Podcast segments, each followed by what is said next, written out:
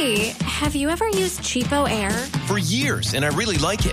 With Cheapo Air, you can book online, use their app, or even over the phone. They've got great prices on over 500 airlines and millions of accommodations. They're my go-to for travel planning. And if you join their Club Miles program, you can earn points to save on the cost of your travel. Book on the app and you get double points. Sounds like it's time I tried Cheapo Air. Call Cheapo Air at 855-247-3279 or visit cheapoair.com slash podcast. El presidente de Bolivia hizo un llamado a la guerrilla de las FARC para que hagan su transición de las armas a la política en el marco de las negociaciones de paz que se adelantan en La Habana. Información desde Costa Rica en la cumbre de la CELAC con la enviada especial de Blue Radio, Lexi Garay. El presidente de Bolivia, Evo Morales, pidió a la guerrilla de las FARC entender que el tiempo de la lucha armada ha terminado y puso como ejemplo a los mandatarios de Uruguay, José Mujica, y Nicaragua, Daniel Ortega, quienes pasaron a la legalidad para luchar por sus ideales mediante la democracia. ¿Acaso los hermanos de la FARC no se dan cuenta que los guerrilleros de décadas pasadas ahora son presidentes, presidentes democráticamente electos? Las revoluciones ahora se hacen con conciencia una revolución pacífica, participativa, democrática. Ya no necesitamos levantar armas para hacer revoluciones. Morales dijo que el levantamiento en armas le da herramientas al imperio para intervenir y destinar mayores recursos a la construcción de bases militares y lucha contra el terrorismo. Lexi Garay Álvarez, Blue Radio. El sobrino del cantante vallenato Jorge Oñate habría sobornado a un juez para recobrar su libertad. Un informe de la Dijín así lo determinó. Detalles con Carlos Alberto González. Pues mucha atención porque fue revelado un informe de inteligencia en el que se confirma que Fernando Jesús Geneco Vega, alias Mandarino, sobornó a funcionarios, entre ellos a un magistrado, para obtener la libertad en audiencia que se celebraría este jueves allí en Valledupar. Según la fiscalía, alias Mandarino tenía comprados no solo a magistrados del Tribunal de Valledupar, sino también a jueces y a personal del centro de servicios. Y es que la situación toma relevancia ya que alias Mandarino está vinculado a estas investigaciones por el crimen del exconcejal Efraín Ovalle Oñate. Ante este hecho, los investigadores no descartan que hubiera existido también sobornos en la libertad alcanzada por Gesualdo Geneco Oñate, más conocido como el Mocho Geneco, padre de Mandarino y quien era investigado por homicidio. De acuerdo al informe de los investigadores, todo estaba plenamente concertado para que este jueves Fernando Jesús Geneco Vega, alias Mandarino, alcanzara, lograra su libertad a punta de sobornos y bajo la complicidad de los torcidos funcionarios. Carlos Alberto González, Blue Radio. 9 de la noche, dos minutos, capturan a un sargento del ejército que traficaba armas para la guerrilla de las FARC. Nos amplía la información María Camila Díaz. En un operativo del ejército en el departamento del Caquetá, en Florencia, se reportó la desarticulación de una organización ilegal dedicada al abastecimiento bélico y logístico de la columna móvil Teófilo Forero de las FARC, esto del bloque sur. En ese operativo fueron capturadas cuatro personas, entre ellas el líder de la organización, un militar activo conocido con el alias de Soto.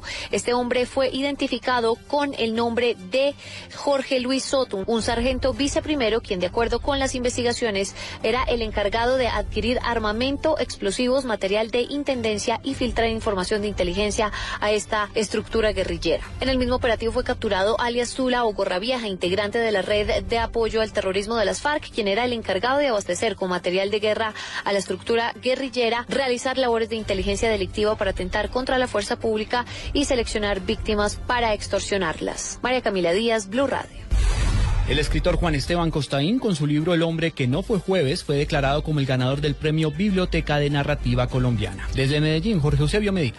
Así es, eh, Juan Camilo, el historiador, novelista y profesor de Relaciones Internacionales de la Universidad del Rosario, Juan Esteban Costaín, acaba de ser galardonado con el premio Biblioteca de Narrativa Colombiana, o mejor, el mejor libro colombiano escrito en 2014. El escritor Costaín, escogido entre tres finalistas y once nominados, destacó para Blue Radio el valor del premio. Es un gran honor uh, por lo que decía cuando antes de que me lo dieran. Yo creo que eh, publicar libros en nuestro tiempo es un acto de fe y yo en lo que escribo trato de celebrar eso, la fe que puede ser posible con dioses o sin ellos pero, pero en últimas creo que este premio es también una apuesta, no solo a la literatura, o una apuesta en la literatura, eh, sino también eh, a quienes editan libros. La entrega del premio Biblioteca de Narrativa Colombiana tuvo lugar esta noche en el Museo de Arte Moderno de Medellín y, y contó con el respaldo de Caracol Televisión, el Grupo Familia y la Universidad de AFIT. El ganador del premio recibirá 40 millones de pesos. En Medellín, Jorge Eusebio Medina, Blue Radio. El Ministerio de Agricultura entregó los alcances de los acuerdos alcanzados con el gobierno francés para mejorar la situación del agro en el país. Simón Salazar.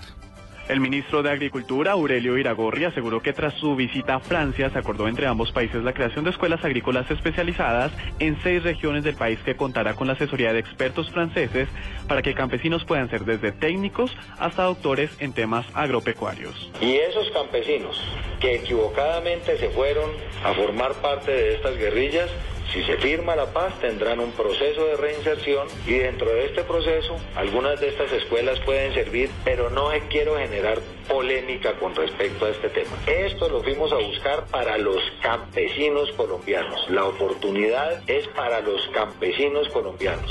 Este convenio tendrá una duración de cuatro años y podría beneficiar a cerca de 7.000 estudiantes de las zonas rurales. Simón Salazar, Blue Radio. A las 9 de la noche, 6 minutos, información deportiva con Marina Granciera. Nuevo equipo interesado en el colombiano que está robándose el show en la ventana de fichajes de invierno en Europa. Luego de que el rumor de la ida de Juan Guillermo Cuadrado al Chelsea haya tomado fuerza en sus últimos dos días, la prensa española afirma que el Atlético de Madrid también entró en la puja por el colombiano. Actualmente Cuadrado sigue en la Fiorentina de Italia, pese a que ya fue invitado por el Chelsea para asistir uno de los partidos del conjunto dirigido por el portugués José Mourinho. Los españoles aseguran que el Atlético de Madrid podría no conseguir pagar la rescisión de contrato del colombiano que está en 35 millones de euros. Pero el Chelsea, según diarios británicos, sí está listo para realizar la transferencia. Marina Granciera, Blue Radio. 9 de la noche, 7 minutos. Ampliación de estas y otras informaciones en blueradio.com. Continúen con Negocios Blue.